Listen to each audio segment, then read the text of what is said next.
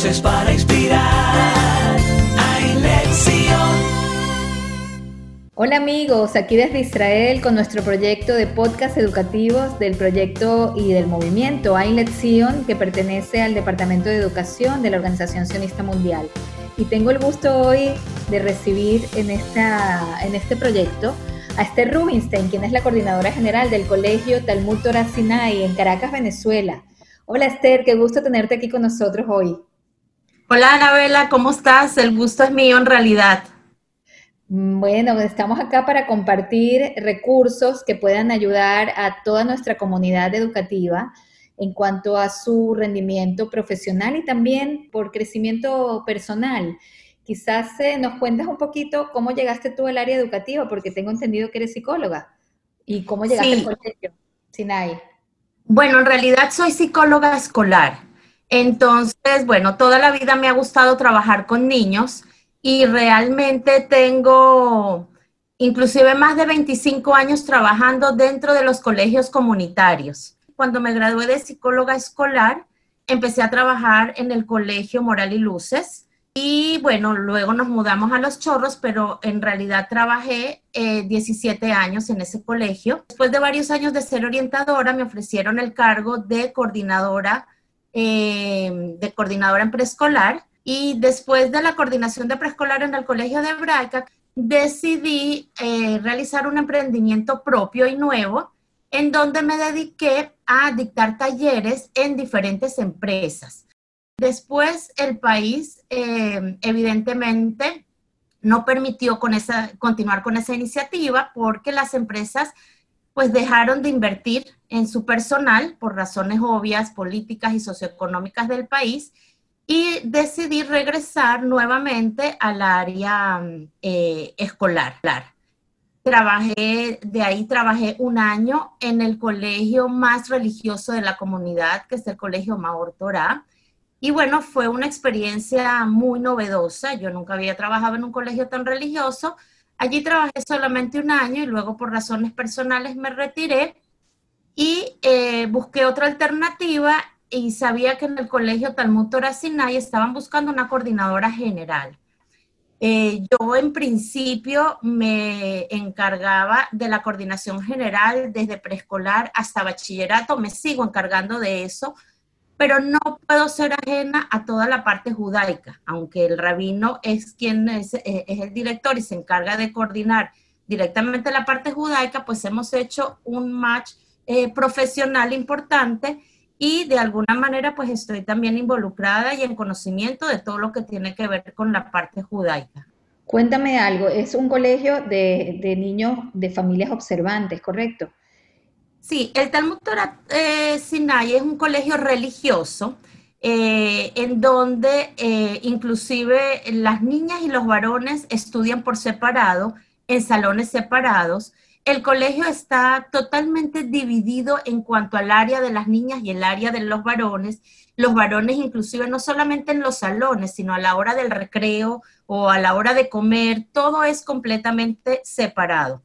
Este, mm, eh, sí, son, son familias religiosas, todos los alumnos que estudian allí son familias religiosas, son Shabbat, eh, todas las niñas cuidan el Tzniut, y bueno, en realidad lo, pienso que el colegio, una de las virtudes más grandes que tiene, o lo que más lo caracteriza, es que el colegio da un alto nivel de educación a los jóvenes, dándole herramientas necesarias para desarrollarse y desenvolverse en el mundo que vivimos, Em, de la mano, por supuesto, a una fuerte y sólida educación judía, llena de valores y de tradiciones, de tal manera que el joven pueda tener una identificación judía, bueno, de forma permanente y para el resto de su vida. Yo tengo entendido que tú no eres observante, pero estás totalmente integrada, ¿correcto? Eso es interesante. Yo soy una persona judía eh, que me guío por las tradiciones eh, sin embargo, sí, me he sentido sumamente cómoda en mi trabajo, cuido muchísimo el SNIUT, cuido cada una de las, eh, digamos, de las em, normas que, que el colegio establece y realmente me siento sumamente perteneciente. Es importante saber que la gente en el colegio lo hace uno sentir así. El colegio del Motor Asinay es un colegio absolutamente familiar.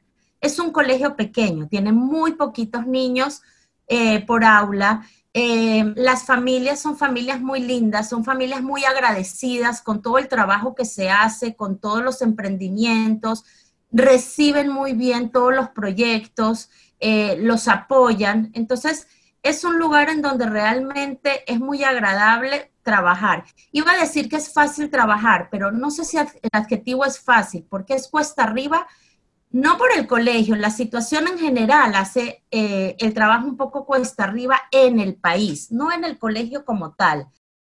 Me parece muy interesante que además de, hoy en día adaptarse a todas las cosas nuevas que trae la educación, que ahora me vas a contar un poco, también puedan conservar eh, todo el tema que eh, está alrededor de lo que es la observancia religiosa y que puedan integrar lo que es la educación general con la educación religiosa y que, eh, lo puedan hacer de una manera armónica y que puedan aceptar a gente que no necesariamente es religiosa, así como tú, que no sea 100% observante. Y eso que pueda ser una persona que coordina, para mí es una gran apertura. No sé cómo lo ven ahí dentro y si lo ves así de esa manera. Sí, realmente la prioridad para el colegio es la observancia religiosa. Eh, tenemos docentes que ni siquiera son eh, judíos, por supuesto, docentes de las materias laicas, eh, pero ellos rápidamente también entienden y se les explica la filosofía y hay apertura. O sea, las profesoras, aunque no sean profesoras judías, ellas deben ir vestidas con falda, con faldas por debajo de la rodilla, o sea, todas las personas dentro del colegio cumplen con la normativa. Y si bien ellos son eh, totalmente observantes, son personas en donde la prioridad es la parte humana y el respeto hacia el prójimo. Entonces yo creo que eso es la base del éxito de poder tener el equilibrio entre lo que es la parte religiosa y la parte no religiosa. Bueno, Esther, tú eres parte ahora del movimiento de elección desde que participaste con nosotros en el último encuentro en Perú y nos gustaría que compartas con nosotros algunos de los proyectos que son eh, parte del, em, del día a día del Colegio Talmud Torah Sinai. Me hablaste de un proyecto eh, que se llama GAN Arahim. Cuéntanos un poco de qué se trata, cómo ha evolucionado y cómo tú consideras que ese es un proyecto que podría quizás ser de inspiración a otros colegios de la zona. Sí, yo soy una fiel trabajadora de los valores desde hace muchísimos años. Si a mí me dijera, bueno, ¿cuál ha sido tu legado en los distintos colegios donde has trabajado? Siempre apunto a reforzar la parte de los valores, porque la parte de los valores no tiene nada que ver ni con, o sea, tiene que ver en realidad con todo, o sea, no, no, no apunta hacia una sola área específica. Entonces, eh, la parte de los valores en los colegios también me parece que muchas veces ha quedado como tácita, ¿no? Aprendemos a respetar o aprendemos a ser solidarios o aprendemos a ser honestos, pero va como implícito en algo.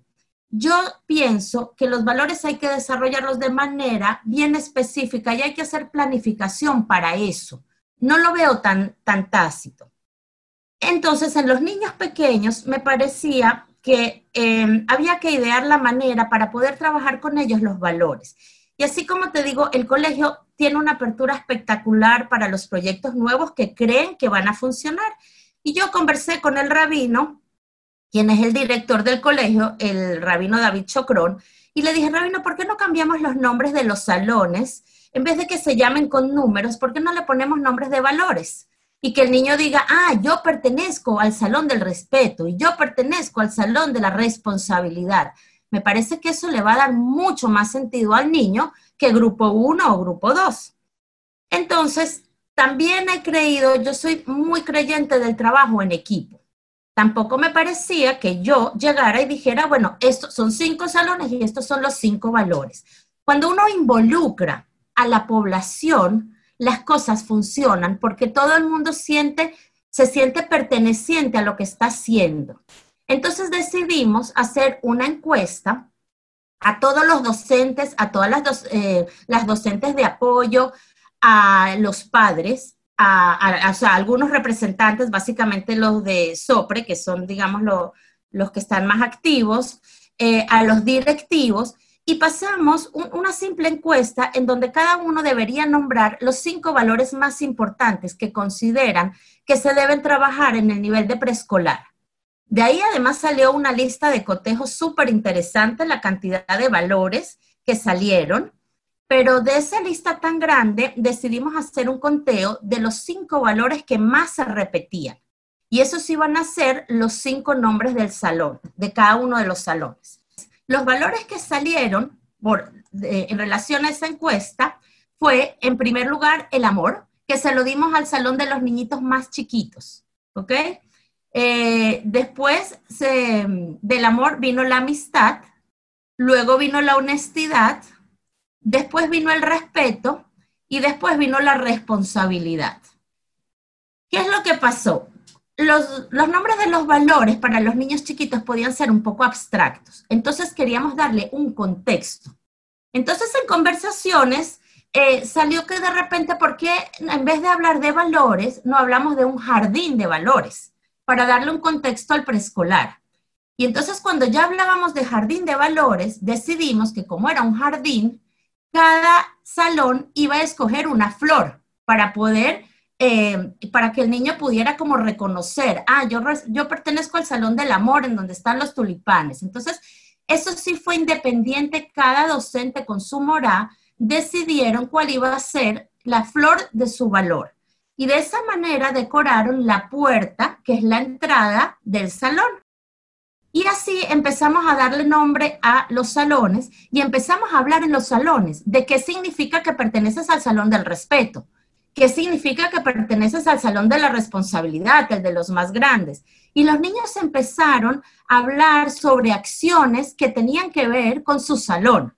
El tratar bien a sus compañeros, el hablar bonito, en la honestidad eh, hablaron mucho de lo que es decir la verdad, de que si me encuentro algo y no es mío no me lo puedo quedar. Y de ahí empezaron muchas conversaciones relacionadas con cada uno de estos valores cuando ya los niños hablaban de que yo soy del salón del respeto, yo soy del salón de honestidad, que también es muy importante, los niños lo hablan tanto en hebreo como en español. Ellos hablan de Kenut y saben perfectamente que Kenut es honestidad, o Ahrayut responsabilidad, Kabot, Ajabá. Ellos perfectamente manejan eh, el valor tanto en hebreo como en español. Esto empezó en el año 2019, cuando todavía no estábamos en pandemia, y el acto de fin de curso lo hicimos en relación a los valores de cada salón.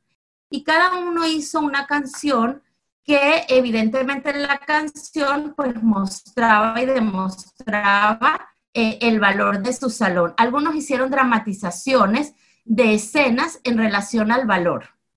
Eh, luego que ya teníamos todo eso y teníamos un Ganarajim, pensamos que el Ganarajim tenía que estar como eh, identificado con una figura una única figura que representara todo ese ganar Jim. Y pensamos que podríamos hacer un árbol. Y volvimos a la esencia de involucrar. Las docentes del preescolar son docentes que tienen una habilidad manual y creativa impresionante. Y decidimos hacer un concurso de cuál de ellas podría personificar un árbol que representara el ganar Jim ellas hicieron, todas hicieron eh, su mejor y mayor esfuerzo y de eso evidentemente también hicimos una votación en donde el jurado era muy heterogéneo. Entonces eh, hicimos em, el árbol, al principio se llamaba el árbol, tampoco le teníamos nombre, pero empezamos a introducirlo con los niños y hacer diferentes actividades en donde decíamos que el árbol iba a estar muy contento cuando los niños estaban respetando, cuando fueran honestos, y decidimos empezar haciéndolo un títere para que los niños lo pudieran manipular. Teníamos que dejar de llamarlo eh, el árbol y estuvimos como tres semanas pensando en cómo podríamos llamar al árbol hasta que un día una mora dice, ¿qué les parece Aloni? Entonces, Aloni, Aloni, ¿y Aloni qué significa? Resulta que Aloni, Alon es un árbol roble, es un roble en español, alón. Entonces, e, ella dijo alón, alón es roble, y roble es un tipo de árbol Inmediatamente nos encantó porque el roble es un árbol fuerte, es un árbol firme, digamos, como todo lo que tiene que ver con nuestras tradiciones y con nuestras raíces y con nuestro judaísmo. Entonces fue así como que ese es el nombre. Y como era para preescolar, le pusimos el Aloni, que es más pequeño. Cuéntame una cosa, eh, Tuchi, Esther. ¿Cómo, ¿Cómo han recuperado todo este trabajo realizado que tan, tan profundamente me imagino que está dentro de los niños y de su día a día?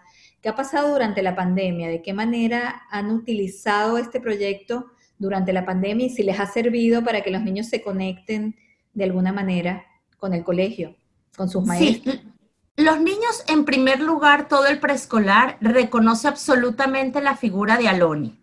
Y nosotros lo hemos puesto en muchas eh, actividades y muchas invitaciones y en cualquier tipo de proyecto. Entonces, es algo que a ellos los conecta directamente con el colegio.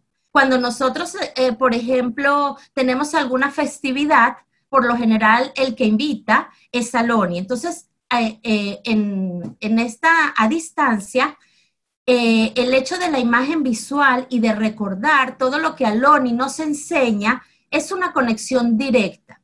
Y hay una parte fundamental y es que a medida que el proyecto ha ido creciendo, hicimos una canción y esa canción, eh, cada, de repente cada mes o mes y medio, la vamos poniendo en los distintos niveles a distancia para que los niños la recuerden. Quisiera ponerles un poquito un, pedacito de la canción que también es importante decirles que la letra la hizo una morá.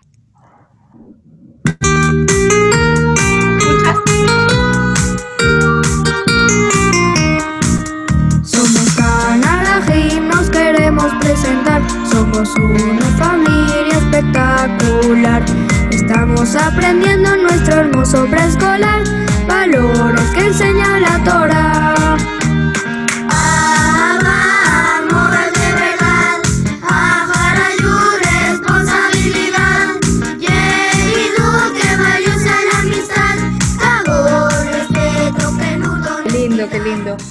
Que me imagino eh, que este tema es súper importante para el colegio porque sé que una de las dificultades más importantes que hay es eh, qué hacer con los niños tan chiquititos que no pueden estar frente a una pantalla más de 15, 20 minutos quizás.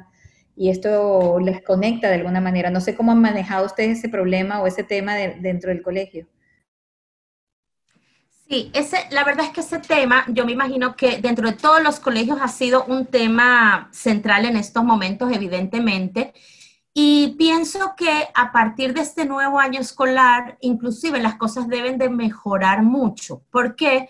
Porque esto nos agarró al principio sumamente desprevenidos y, y sin ningún tipo de logística. Todo se fue armando por el camino. Entonces, claro, por ejemplo, al principio nosotros eh, con los niños chiquitos no teníamos tantas presentaciones a través de Zoom, sino videos, de tal manera que eh, las mamás se lo pudieran presentar a los niños eh, en momentos que ellas consideraban que podrían tener el tiempo para eso, ¿no? Videos educativos, por supuesto, grabados muchos por las docentes y por las morot, este, mm, y una que otra clase por Zoom. Cuando esto terminó, las mamás inclusive pidieron que hagan más clases, que hagamos más clases por Zoom.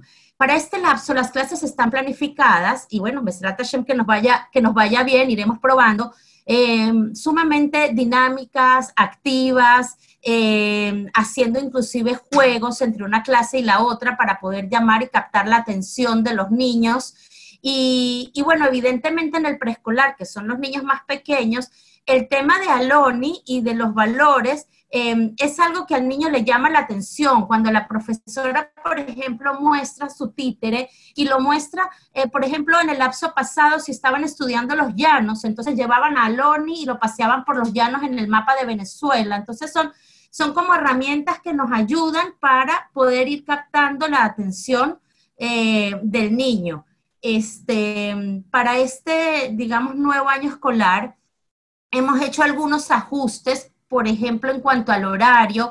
Antes quizás los niños no tenían un horario de clase establecida, lo manejábamos más a través de los videos o de guías o de emails para los padres, ahora sí tenemos un horario totalmente estructurado en donde, claro, evidentemente implica un trabajo y un apoyo por parte de casa importante, pero pienso que le vamos a poder llegar aún más a los niños, que es lo que estamos buscando en este camino.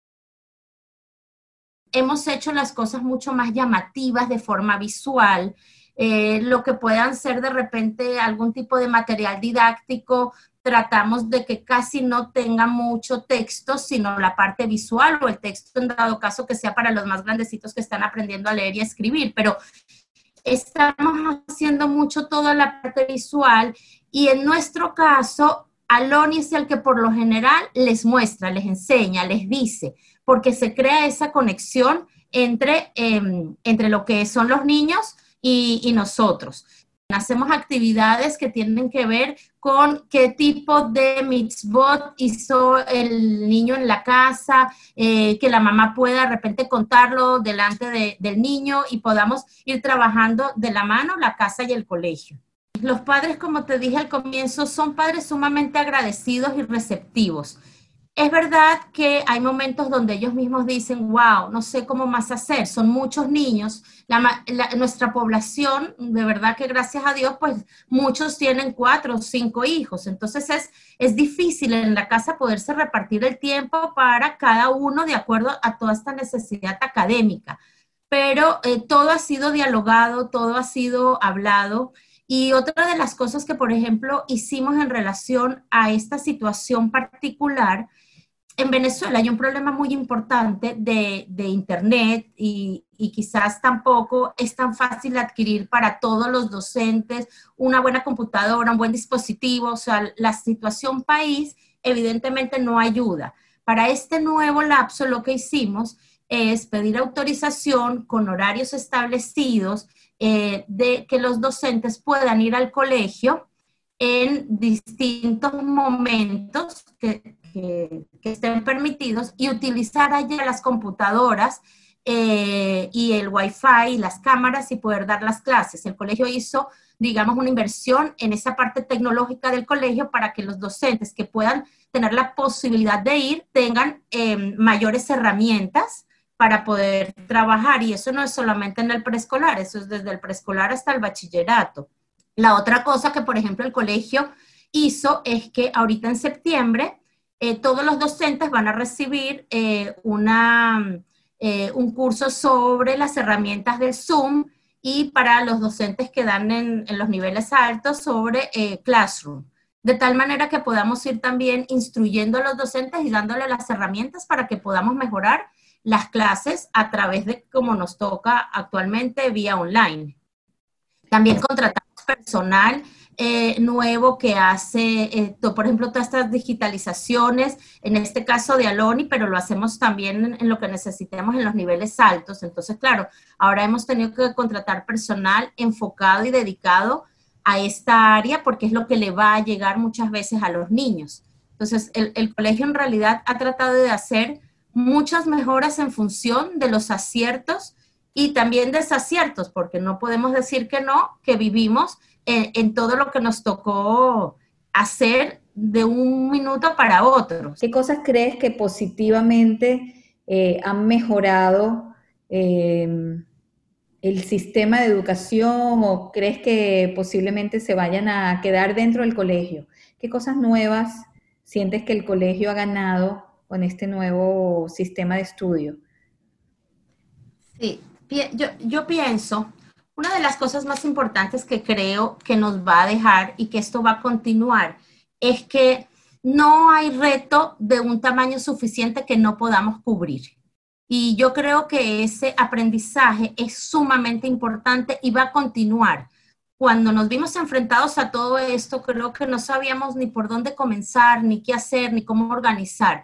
Y esto pienso que es desde el punto de vista de los docentes, también para los alumnos y también para los padres. Y yo creo que el aprendizaje en todo esto es que las cosas se pueden hacer, las cosas hay que irlas elaborando, hay que irlas haciendo, pero no nos podemos eh, rendir. En el discurso de graduación de quinto año, yo decía, bueno, eh, pareciera que el mundo se paralizó, pero no podemos decir eso del colegio. Todos estarían totalmente em, en desacuerdo. Todo lo contrario, el colegio se aceleró, el colegio se mantuvo, eh, estuvo en vanguardia, buscó las alternativas desde los más chiquiticos, inclusive desde maternal hasta quinto año de bachillerato. Y yo creo que ese aprendizaje de que no hay obstáculos, simplemente tenemos que tener la voluntad, las fuerzas y ejecutarlo, no solamente tener la idea, sino llevarla a cabo. Yo creo que ese aprendizaje, inclusive para las mamás y, también para los niños al principio, ellos me mandaban muchas notas, profesora Esther, es que no puedo entender la guía de física, es que no me puedo comunicar con el profesor de biología. Y, y habían como ciertos tropiezos, pero que íbamos avanzando, íbamos avanzando.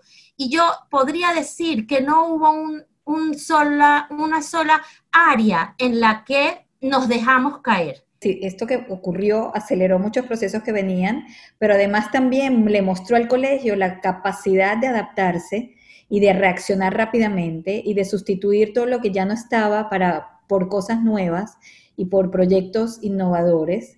Y yo creo que eso habla muy bien del tipo de personal que tienen nuestros colegios judíos en toda, en toda América Latina. Eh, y se han sobrepuesto a todas estas adversidades que, que nos suponen esta nueva manera de vivir que tenemos eh, y esperamos que pronto se vuelva a lo que era. Sin embargo, nos van a dejar ciertas cosas interesantes, cierto, ciertos aprendizajes y quizás salir un poco de lo que estábamos acostumbrados a que era un momento de confort y de que quizás hacíamos la cosa siempre de la misma manera y aprendimos que se pueden hacer de otras maneras y creo que eso va a quedar dentro de todos los colegios y de los, de los colegios que se adapten son los que realmente van a seguir adelante con fuerza. Pienso que el colegio eh, Talmud Torah Sinai en Caracas, Venezuela, que no es poco decir de dónde es y a dónde está ubicado este colegio, que es un país que se ha aprendido a adaptar y una comunidad que ha aprendido a vivir con las adversidades más impresionantes y todas las veces hay algo nuevo, todos los días podríamos decir que hay algo nuevo. Entonces, todas estas cosas, todas estas cosas en Venezuela eh, toman un sentido como inclusive más impresionante de lo heroico y de lo maravilloso que ustedes están haciendo para mantener a las comunidades educativas vivas.